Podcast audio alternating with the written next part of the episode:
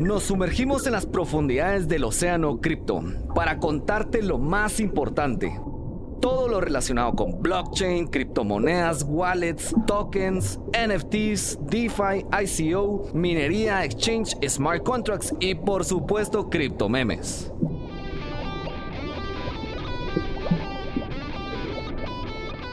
Bitcoin, Ethereum, Cardano, Tether, XRP and Polkadot. Dogecoin, USD Coin, Terra Luna, Chainlink, Uniswap, Litecoin, Bitcoin Cash, Algorand, Rapid Bitcoin, Polygon, Filecoin, Tron, BitChain, Stellar, Ethereum Classic, DAI, Tesos, Ape, Monero, CryptoCoin.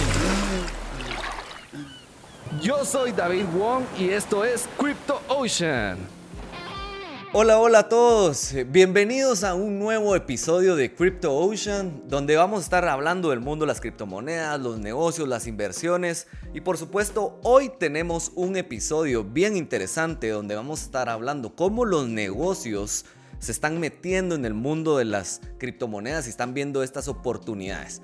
Para eso hoy tenemos un invitado muy especial que está desde Perú y nos va a dar un poquito su experiencia de cómo ha sido eh, este tema de las inversiones en criptomonedas desde la perspectiva de un negocio. Y para eh, bienvenida Xiomara Mesa. Eh, que nos acompañas desde Perú. Un, gusto tenerte aquí con, nosotros, que vas a estar acompañando a todos nuestros clientes, todos nuestros fans aquí que nos escuchan en el tráfico, en sus casas, y que pues están siempre pendientes de un nuevo episodio de Crypto Ocean. Bienvenida, Xiomara.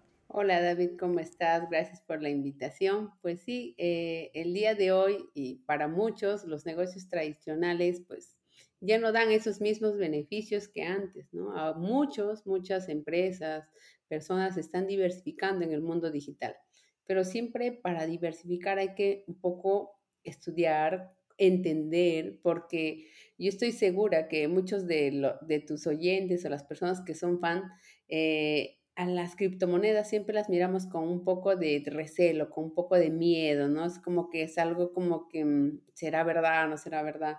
Y eh, lo único que va a ayudar a develarte si esta información es real o no, es que te informes, que te informes, que leas y que compruebes contigo mismo que efectivamente las criptomonedas están revolucionando todo el ecosistema financiero. Buenísimo, mira, eh, si quieres para comentarles un poquito a todas las personas que nos están escuchando, pues yo sé que sos una mamá emprendedora, eh, sos especialista financiera y también te has metido en el tema de blockchain. Contanos un poquito tal vez de tu trayectoria eh, para que todo el mundo sepa un poquito cómo has llegado a esta locura de las criptomonedas, pues incluso siendo asesora financiera y todo eso, ¿verdad? Claro, mira, eh, fue curioso porque yo me sentí incómoda, no sé si las mamás que me escuchan o los padres están incómodos, yo eh, trabajaba de, en un horario pues que de oficina, ¿no? Entonces, ¿qué pasa? Que llegó un momento que yo tu, cuando yo no tenía a mi hija, pues no había ningún problema, pero el detalle era cuando yo tenga a mi hija, tenía a mi hija, yo quería volver más rápido a casa pero no podía porque el trabajo te, decía pues a tal hora. Entonces dije, entonces tengo que hacer algo. Entonces me puse internet y puse cómo ganar dinero sin dejar de trabajar. Así en Google, ¿no? Entonces, así como que a ver qué me lanza. Y el Google me lanza Bitcoin. Entonces digo, Bitcoin, ¿y qué es eso? O sea, no entendía. Estoy hablándote de hace cinco años. Y dije, ¿qué? Bitcoin. Y empecé a investigar, un link me llevó al otro, al otro, al otro, hasta que terminé leyendo el working paper. Había eh, conferencias de Bitcoin, no sé qué, y no sé cuánto, y ¡pum! Ahí me metí, por una curiosidad, cómo ganar dinero sin dejar de trabajar. Eso fue lo que yo busqué en internet y lo que me lanzó. Qué interesante. Entonces, eh, aparte, sí, eh, aparte de eso te quería comentar, es de que eso solamente fue la punta del iceberg porque de ahí me fui metiendo, me gustó más, llevé cursos de especialización sobre el tema. Hace cinco años yo ya no trabajo en el mundo tradicional, o sea, no estoy en una oficina, estoy ahora desde casa, eh, genero ingresos en el mundo digital gracias a ese conocimiento que no me lo brindaron en la universidad ni en otro lado, lo adquirí por internet como la mayoría de, personas, ¿no? Entonces, eh, el tema de blockchain para mí fue apasionante porque es entender. Muchas personas critican a Bitcoin por el precio, pero yo le digo, nunca debes juzgar algo por su precio. deberías ver qué hay detrás de blockchain y todas las tecnologías que se tiene, pues son tecnologías disruptoras que al final si tú las comprendes vas a darte cuenta el valor que tienen, ¿no? que es mucho más allá de la cripto en sí. Mira, y algo que me parece muy interesante es que tú, tú sos licenciada en economía, ¿no? Eh, y, y, justo la historia que tú estás contando, pues se, se asemeja mucho a, a, a, un debate que tuvimos hace un par de semanas con unos amigos eh, de, del rol de la mamá, ¿verdad? O sea, tú, como tú decías, para ti era muy importante el tema de tal vez un balance de, vida, ¿verdad? O sea, poder estar con tus hijos, eh, poder dedicarte a tu casa, no dejar de trabajar, ¿verdad? O sea, que estás balanceando ahí también seguir trabajando. Eh, y por eso llegaste al mundo de las criptomonedas, ¿verdad? Y al, al inicio, como tú dices, pues me imagino que en, tu, en la universidad donde estudiaste no había nada que ver con criptomonedas. Eh, era un poquito más complejo arrancar a, aprender de Bitcoin y la blockchain. Eh, ¿Cómo fue ese arranque para ti eh, educativo en este mundo de criptomonedas? ¿Fue difícil? ¿Fue fácil? ¿Dónde lo ibas a buscar? O sea, porque estamos hablando de hace cinco años, ¿no? Desde hace cinco años, hace cinco años pues no había. Tú mirabas la CoinMarketCap, que es donde están todas las criptos, y habían solo 1500. Hoy por hoy hay más de 15000. O sea, ese tiempo era como que 1500 y como que tales, tales, o sea, era muy conocida. Yo conocí Ethereum cuando valía 15 dólares. O sea, imagínate, o sea, era como que es súper... Eh, y la información pues era muy poquita en Internet tutoriales de YouTube eh, y más que nada yo los aprendí utilizando las cripto. Me metí y dije, bueno, vamos a ver, este, vamos a ver cómo es la blockchain, vamos a rastrear direcciones y ahí empecé, lo que decían en algún escrito por ahí, yo lo contestaba. Y luego me di cuenta que en el 2000, eh, ya en el 2019, algunas empresas ya lanzaban seminarios de eso. Entonces, con esos seminarios yo me apoyaba. Actualmente en, el Perú, muchas universidades ya dan clases sobre eso, dan seminarios, pero en ese tiempo era como que una en un año. La mayor parte de las certificaciones que he tenido han sido exteriores, o sea, Panamá, mm, estamos hablando de, Singapur, de, de, países así donde que, pues ahí hablar de eso es normal, ¿no? Eh, incluso yo te comentaba al inicio que yo estaba en Guatemala y me da con la sorpresa, pues que también hay cajeros Bitcoin, hay lugares donde se pueden intercambiar, o sea, no es un mercado que no se ha desarrollado, es un mercado que está desarrollándose, pero hay otros países que ya tienen muy marcado, Dubai, o sea, son cosas que tú lo ves y dices, no, o sea, ya ni siquiera ves el efectivo ya, todo es con pago con tarjeta, hasta el taxi se paga con tarjeta, ¿no? es todo, es, es muy, eh, ya, ya muy conocido, entonces eh, el mundo digital está para los que se aperturan, porque para algunos actualmente, dado que las criptomonedas tienen más de dos años, sigue siendo como que novedad. Novedad no es. 12 años no es novedad, o sea, ya ha pasado todo un sistema y, el que se resista todavía a las criptomonedas, pues se está resistiendo a la abundancia, como digo yo, no, no, es, no es normal eso. Exactamente. Y mira, Simara, justo la semana pasada estaba ahí en eh, con un evento en República Dominicana de las asociaciones FinTech de, Centroamérica y del Caribe. Y, justo con una persona hablábamos de, incluso yo, yo no sé si se enojó conmigo, pero lo tomó, no, no le gustó mucho, pues porque me preguntó eh, que cómo era la diversidad de los clientes en cripto. Yo le decía, mira, pues la mayoría de personas que invierten en criptomonedas pues son hombres, ¿verdad? O sea, siempre han sido hombres. Eh, y por más que siempre tratamos de que hagan mujeres, pues es un porcentaje menor. ¿Cómo tú has percibido ese involucramiento de las mujeres en el mundo de las criptomonedas? Y, pues si tú llevas más de cinco años, pues sos una líder en esta industria, ¿verdad? O sea, tal vez Perú es diferente. Eh, ¿Cómo lo has notado tú? Sí, hay una tendencia más a que el hombre sepa de criptos. Es más, eh, es más como que... Em, sí, en, el rubro hay más hombres, es innegable. Pero también ah, hay muchas mujeres, así como yo, que pues vieron esto en una oportunidad y también son muy, son muy, son muy cracks, son muy capas, son, incluso ellos ahora pues pueden hablar de eh, NFTs, pueden hablar de tokens y todo, ¿no?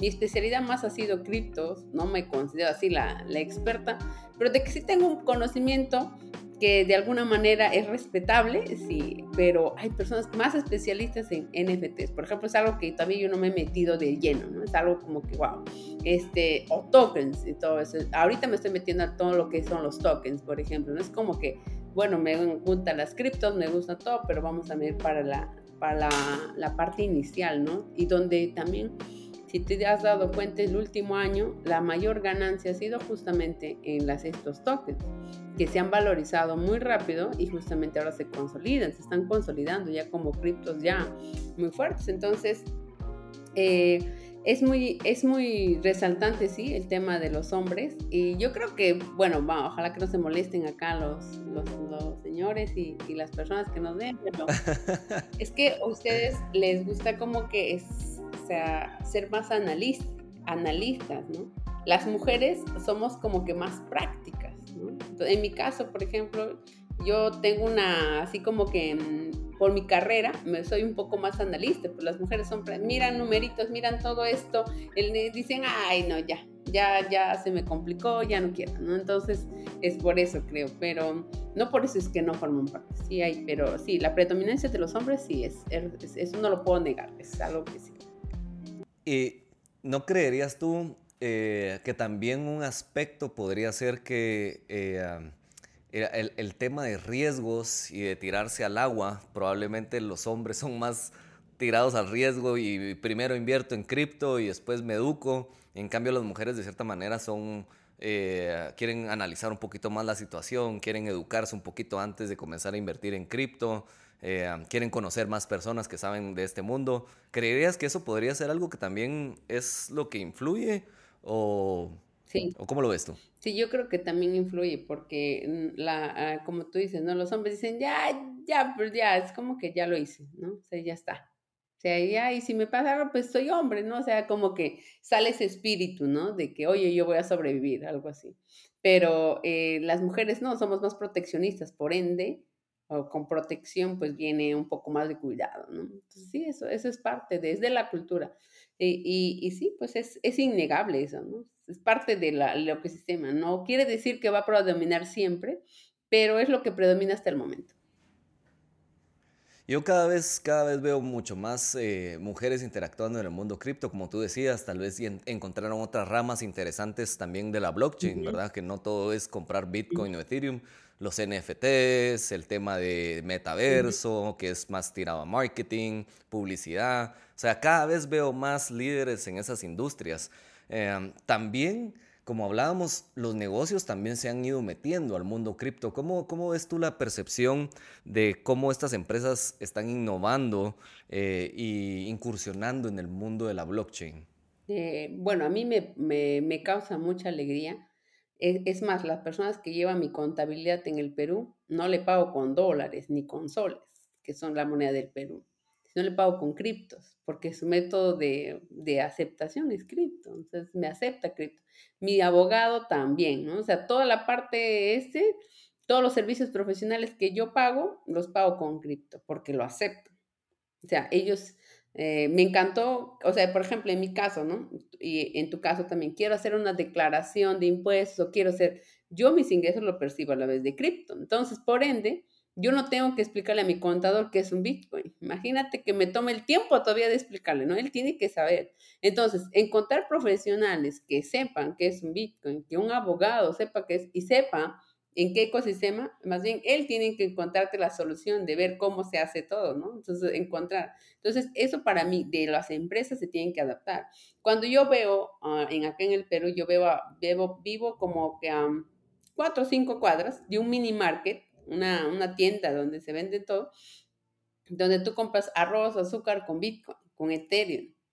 Entonces, encontrar eso, o sea, yo qué prefiero, irme a ese lugar o me voy a otorgarlo, digo, o sea, yo no paro con efectivo, puedo irme ahí.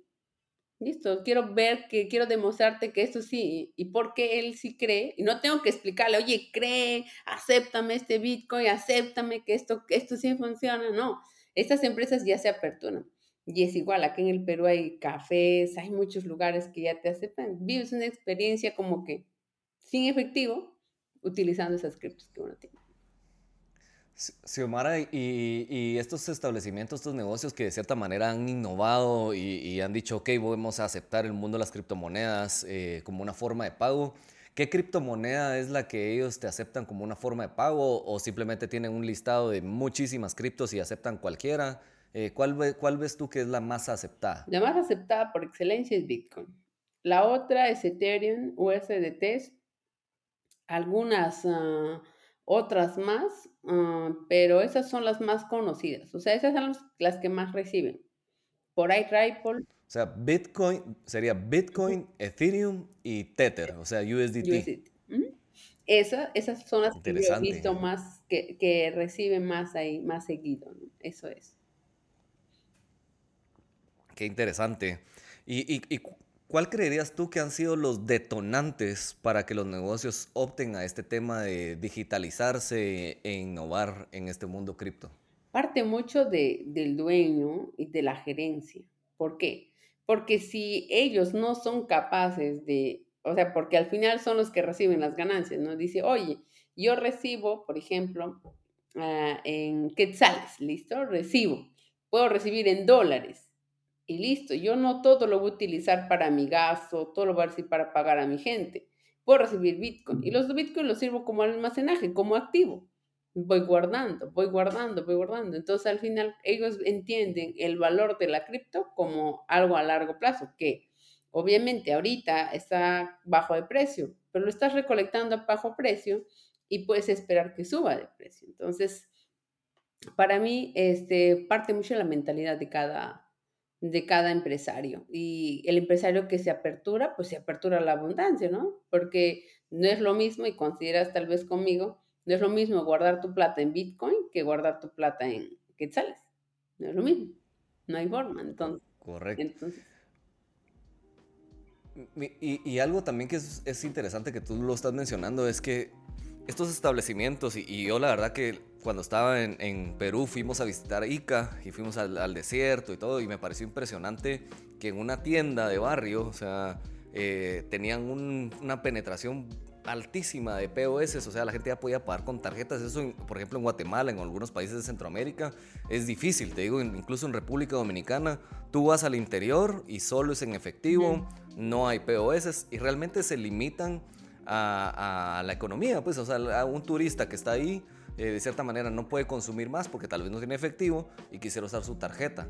Incluso el hecho de tener cripto te abre a un mundo más a decir, bueno, no te preocupes, no tenés efectivo, no tenés tarjeta, te acepto también criptomonedas, ¿verdad? O sea que es algo digital que puedes mandarle, eh, la persona tiene sus, sus Tether eh, y probablemente algo que me deja lo que tú estabas comentando es que en este momento del 100% total de las ventas seguramente no es un porcentaje grande de gente que está pagando en cripto. Pues. Entonces puedes darte el lujo de decir, bueno, voy a almacenar esos bitcoins para un futuro, esos ethereums.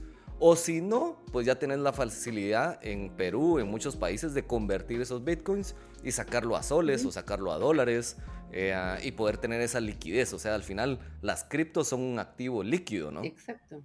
Ese es el detalle, que entiendan que es un activo líquido y que acá vamos a entrar para que tus, tus oyentes se queden, se quede pensando. Mucha gente dice, mi plata, la que está en el banco, es mía. Si es tuya, a las 8 o 9 de la noche ve al banco y pídela. Y me va a decir, no, pero es que está cerrado. Entonces, si es tuya, no puedes decir que es tuya. Pero si tú tienes Bitcoin, la plata sí es tuya, las 24 horas del día, porque tú la posees, es tu activo. Entonces ponte a pensar, ¿la plata que tú tienes es tuya o no es tuya? No es tuya.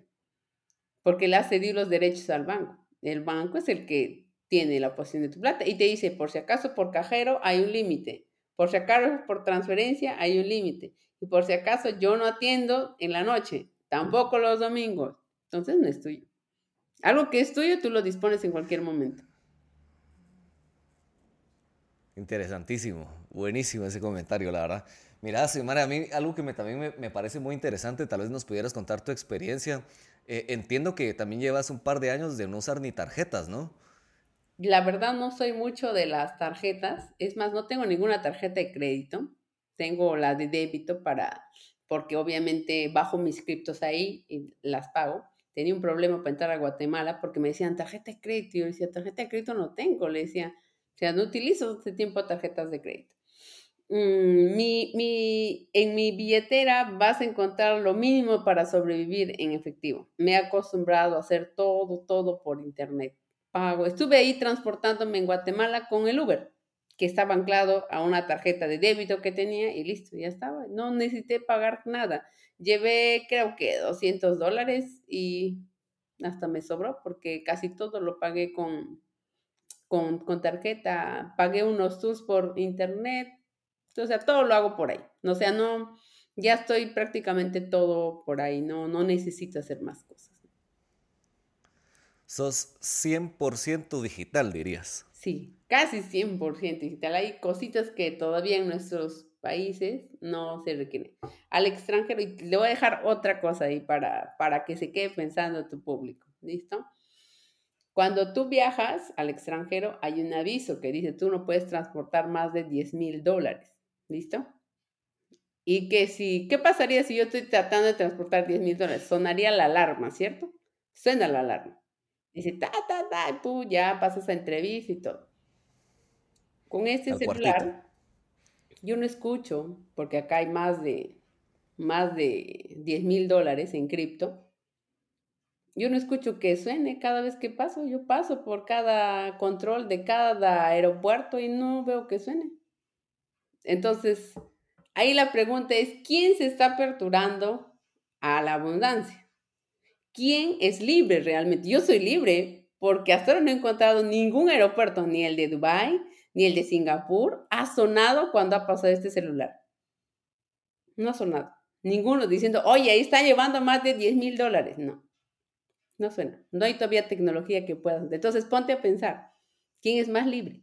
¿El que tiene efectivo todavía o el que tiene las criptos? Totalmente. Mira, si, pudieras darle un consejo a una persona que todavía está usando efectivo, le está costando digitalizarse, eh, le está costando migrarse al mundo cripto, todavía ve el mundo cripto como algo volátil, que es eh, especular sobre el precio, ¿Qué, cuáles serían los, los tips que tú le darías para volverte un 95% digital, como tú estás diciendo, y de cierta manera libre en, poder transportar en un avión más de 10 mil dólares en tu celular. Sí. Eso, eso las personas dicen, no entiendo, o sea, es posible, o sea, si es que no lo has vivido, no lo vas a entender. Te vas al otro lado del mundo y te vas con todos tus activos, no necesitas hacer transferencias interbancarias mm, y pasar por controles de bancos y bancos y bancos y no eres libre.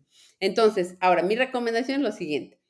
Ah, si todos de acá tenemos abuela, ¿cierto? Todos tenemos nuestra abuela. Vas, pues, imagínate tú ir donde tu abuela y decirle, abuela, este, ¿sabes qué? Es como aporte mío del cariño que te tengo, te voy a entregar mil dólares y ¿sabes qué? Y le das una tarjeta a tu abuela.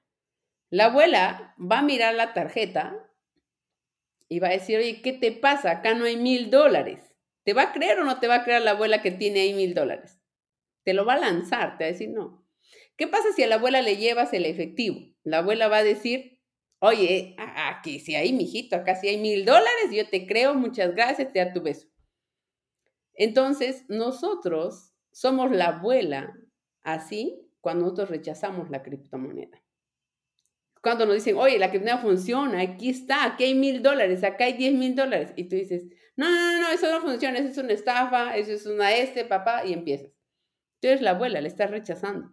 Tan solo por no conocer que hay un lugar donde se puede intercambiar. Hay lugares donde lo puedes convertir a, a efectivo. La abuelita en su pensamiento está, ¿dónde voy a hacer, utilizar esta tarjeta? Imagina, se complica, ¿no? Piensa que ir al cajero es complicado. Ahora te pregunto, ¿ir al cajero es complicado? No es complicado. En la primera te dará miedo, en la segunda ya lo aprendes. Entonces, igual, no hay que ser la abuelita en el cuento, hay que ser simplemente aperturar. Digo, ok, enséñame. Enséñame. Entonces, enséñame cómo aprendo, cómo hago, cuál es el primer paso, cuál es esto. Lo primero, como yo siempre les digo, es educación.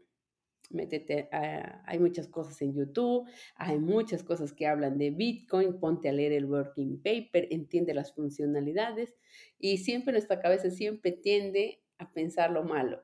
Entonces te va a salir los videos, ¿por qué no utilizar Bitcoin? Mejor, así como te va a lanzar ahí, lee por qué sí deberías utilizar criptos. Así que eso les dejo de enseñanza para que ellos se vayan migrando poco a poco.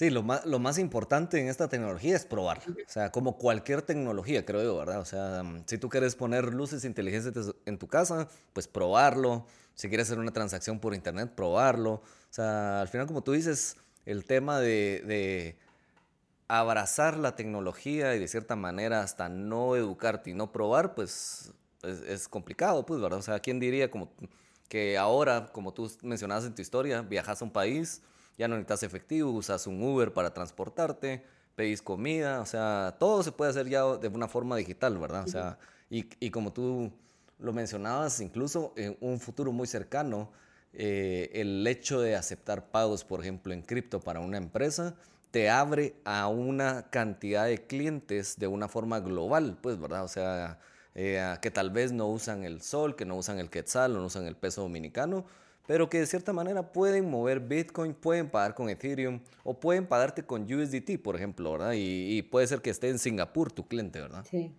exacto. Es eso. Bueno, Xiomara, y um, contanos un poquito en estos cinco años y, eh, de tu experiencia en cripto y ahora involucrándote en el mundo de los tokens, ¿cuál podrías decir que es tu criptomoneda favorita? Bueno, mi criptomoneda favorita de por siempre va a ser Bitcoin. Siempre me preguntan cuándo es tiempo para comprar Bitcoin. Siempre me escriben y dicen, oye, hoy es buen día. Les digo, hoy es un buen día para comprar Bitcoin. Si me presentas preguntas mañana, te voy a decir, hoy es un buen día para comprar Bitcoin. Siempre va a ser un buen día para comprar Bitcoin. Siempre va a haber oportunidades para tener. Entonces, es una criptomoneda en la cual yo le tengo mucho aprecio y es más, yo siempre tengo acá, acá mi Bitcoin, que bueno, es, es una simbología, ¿no? Es, una, es algo así como que simbólico. Mucha gente dice, aquí está y piensan que ya llevándose eso van a tener los 16 mil dólares. No, es una simbología, es algo, pero para que lo tengan en cuenta. Y la otra criptomoneda a la cual también le tengo mucho cariño es Ethereum. Eh, yo la conocí muy joven, la conocí como que con desconfianza se está robando el segundo, segunda posición en el mercado, o sea, segunda, eso quiere decir que, imagínate, ¿no? O sea, tiene una... Ahora, lo bonito de todo eso, ya que lo preguntas, em, Bitcoin, ah, es, Bitcoin ha sido la evangelizadora. Hace la le ha caído de todo, que ya muere este año, que ya sale, que ya, o sea, siempre, ¿no? O sea, siempre hablan de Bitcoin. La que la ha tenido de alguna manera mucho más cubierta ha sido Ethereum es como que a la que no le han tirado tanto barro y porque también se apoyó de otras tecnologías. Entonces, es la segunda más querida y es que también apoyó a Bitcoin en el limpiar. Bitcoin ya había, le había limpiado, limpiado mucho el camino. Ethereum solamente tenía que hacer las cosas ya con más cuidado para no generar tanta volatilidad, ¿no? Entonces, eso. Y, otra cripto que también mm, me gusta y tengo mucha esperanza, aunque algunos digan, oye, no creo, esa Shiva, le tengo mucha confianza, por, porque algún va a estar ahí. O sea, es algo que, que no sé, o sea, cuando leí el working paper, yo trato de leer el working paper, la funcionalidad y todo, y me llamó la atención. Es algo que, que albergo de acá unos dos o tres años no haberme equivocado en adquirirlo. Sí, Omar, yo, yo, yo, aquí sí quiero indagar un poquito, la verdad que quisiera que nos contaras ¿Qué es lo que te gusta de Shiva? ¿Qué viste en, ese white paper ahí que, te llamó la atención y que tú le dirías, miren, cuando ustedes leen del white paper de Shiva, esto es lo interesante? O sea, ¿qué nos podrías comentar de eso? Porque creo que muy pocas personas han leído el white paper de Shiva. Te digo, yo personalmente ni lo he leído tampoco. Eh, me fue bien en una apuesta que hice una vez. Dije, bueno, vamos a comprar esta Shiva, pues a ver qué tal me va. Y, y pues le saqué como 100% a, a, esa inversión y eso que no entré en los mejores momentos, pues, ¿verdad? Mira, lo que pasa es de que hay algo muy interesante que muchos de los de las cripto tienen un tema, la velocidad. ¿Listo? La velocidad en las transacciones. Eso tiene que ser un punto a favor. ¿Por qué? Porque solo la velocidad, en el caso de que haya múltiples transacciones, hacen que ese token sea viable. Entonces, cuando nosotros veamos velocidad y veamos esa rapidez y sea mucho más, mm, este, ¿cómo se llama? Más eficaz en eso, yo podría decir, ok, bajo un escenario utópico de que hoy todo el mundo tenga, mm, bueno, la mayoría haya tenido, haya, haya colapsado, eso va a ayudar a que muchas transacciones sean mucho, muy rápidas. Lo que no pasa, por ejemplo, cuando tú te mandas algunas criptos, es que demora. Y nosotros que vivimos en un mundo así, necesitamos esta rapidez. Shiba tiene esa, eso que es muy rápido. Y sobre todo porque al inicio, a la hora de lanzarse, así como tú dices, yo la compré con seis ceros delante del, del punto, ¿no? Seis ceros ahí. Y como tú, vi que se aumentó y ahora está a tres ceros de, del punto. Pero imagínate, empezó desde así, a nada. Entonces, no, no es de despreciar que esa cripto, primero, porque tiene algo muy importante, la rapidez. Para mí es algo como que en las otras no las tenía, en esta sí muestra muy claramente y explica muy claramente la rapidez y todo. Y eso para mí significa mucho, porque eh, todo en esta vida base es del tiempo. A todos nos gusta no perder el tiempo. Entonces, esta rapidez yo creo que la hace velosa. ¿Por qué? Tal vez más ahora no, porque, en fin, estamos, estamos ahí como que en el mercado es muy poco, pero imagínate en un mundo completamente más criptonizado. ¿Qué vas a preferir? Velocidad. Sí, la velocidad. Y me imagino que también el costo de transacción debe ser bajo, ¿no? Exacto, por eso. Entonces esas dos cosas. Excelente, puchica, esa no me la sabía. Mira, me, me, voy a quedar con la tarea de leer el white paper de Shiva. A ver si, si me evangelizas y compro un poquito más. Sí, ahí, ahí estamos, ahí esperando que, que aumente esos ceros. Yo digo, con un, que suba un dólar, yo estoy feliz. Puchica, me, me, imagino si compraste con seis ceros ahí. ese, celular va a viajar con más de 10 mil dólares ahí en Shiva. Entonces, imagínate, ¿no? O sea, es algo como que dices, wow.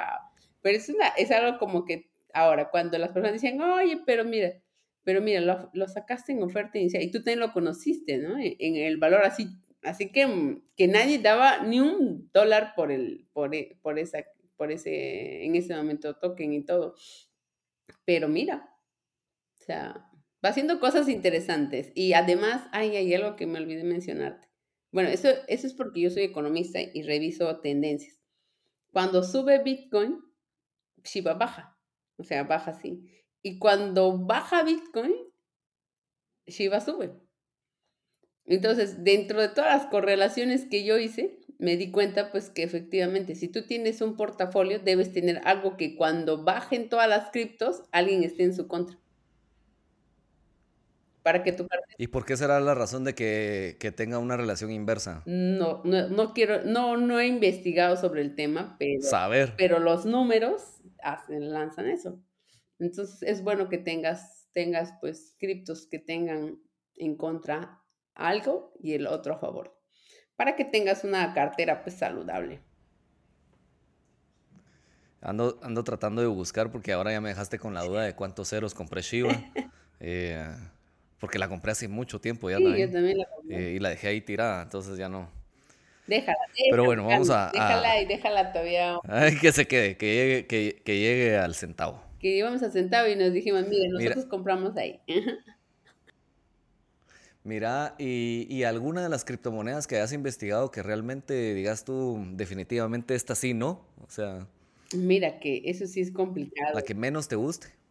No, es que no, no te podría decir cuál porque hasta ahora como que no me, no me, no me meto todos los días, estoy revisando, no, no, no, no, no es eso mi, día a día. Mi día a día es otro.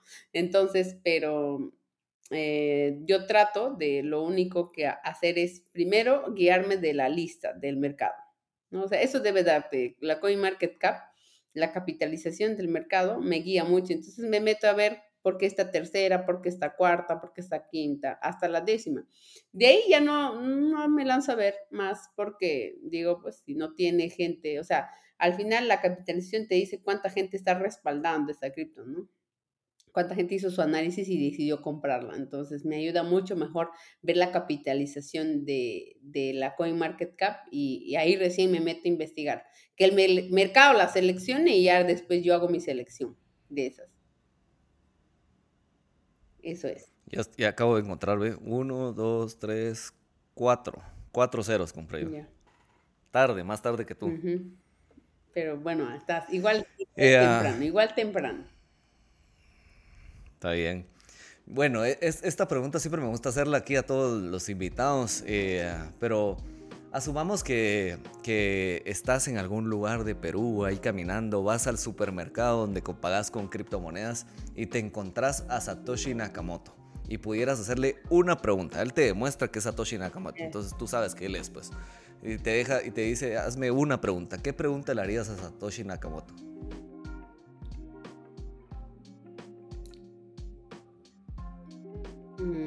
La pregunta que le haría es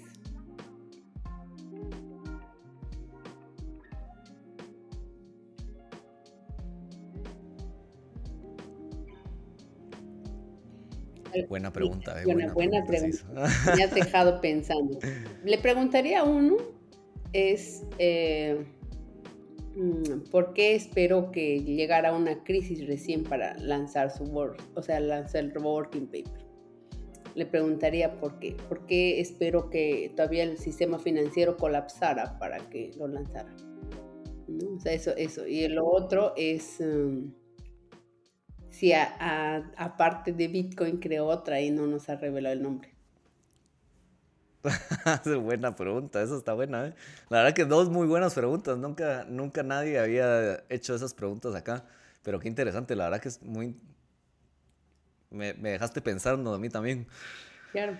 Y, por último, Xiomara, eh, como sabrás, hay muchísima gente que está arrancando todavía en el mundo de las criptomonedas. Eh, te digo, yo en el evento de, Dominicana todavía hice la pregunta, le dije, levante la mano aquí toda la gente que ya tiene criptomonedas. Y todavía habían unos cuantos que tenían criptomonedas, no eran tantos. Era un evento pues bancario y de fintech. Eh, y hay, hay países mucho más evolucionados como Perú, Guatemala, que hay más gente que tiene cripto. Pero para todas esas personas que están arrancando en el mundo cripto, ¿Qué les recomendarías tú en base a toda esta tu experiencia que has tenido en estos cinco años? ¿Qué, qué les recomendarías tú para cuando están arrancando en el mundo cripto? Primero, que no se resistan más, porque hay gente que todavía piensa que esto no existe. Dejen de pensar que no existe, más bien ya es hora que lo adapten.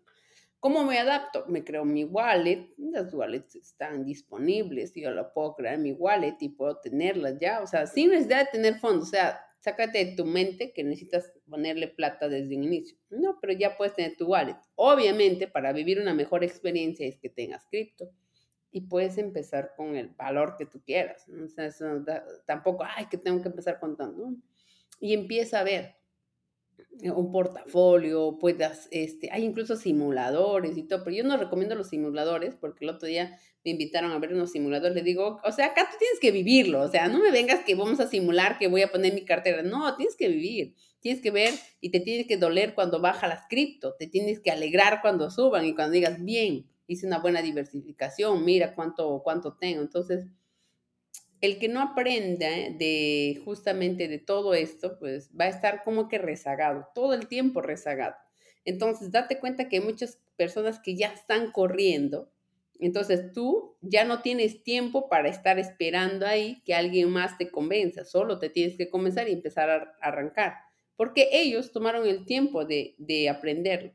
Como muchas, en mi caso o tu caso, tomamos tiempo. En cambio, ellos solamente, tan solo que no se resistan, y se unan. Es mucho más rápido en vez de, estar ahí resistiéndose a todo este ecosistema que cada vez crece y alguien piensa todavía, yo no creo que todavía alguien quiera o piense que esto lo vamos a detener, que esto no va a continuar, que esto no va a pasar. Está pasando, va a pasar contigo, sin ti, mejor contigo, para que tú puedas generar también beneficios acá. Ah, buenísimo. Eh, tengo una última pregunta, Xiomara ahorita con toda la caída de Bitcoin, ¿crees que es un buen momento para comprar Bitcoin? Siempre va a ser un buen momento para comprar. Eso. Siempre, es un buen momento. Excelente. Bueno, pues Xiomara, eh, me encantó este episodio. La verdad que muy buenos tips para todo el mundo. ¿Dónde la gente te podría encontrar por, eh, contactar por si quisieran hacerte otras preguntas y, tal vez indagar más de todo tu conocimiento? Mira, eh, estoy en Instagram como Xiomara Mesa Oficial.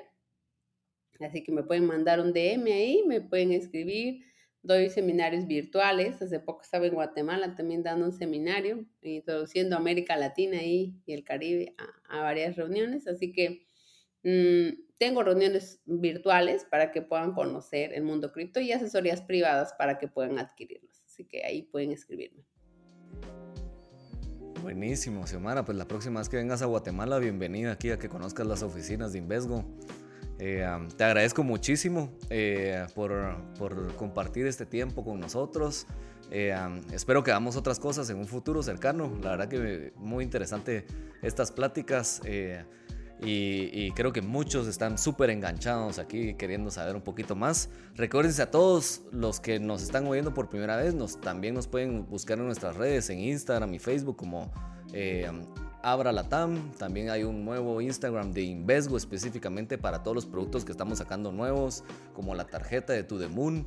Eh, y ahí unas sorpresas que vienen dentro de muy poquito. Entonces también les recomiendo que sigan. Pueden entrar a nuestro grupo de Telegram que se llama Abra Insider. Y me pueden buscar a mí también en mis redes, en Instagram y TikTok como David Lee AW. Así que con eso estamos. Muchísimas gracias a todos. Nos vemos en el siguiente episodio de Crypto Ocean. Gracias, Xiomara. Eh, por estar en este episodio aquí compartiendo con nosotros.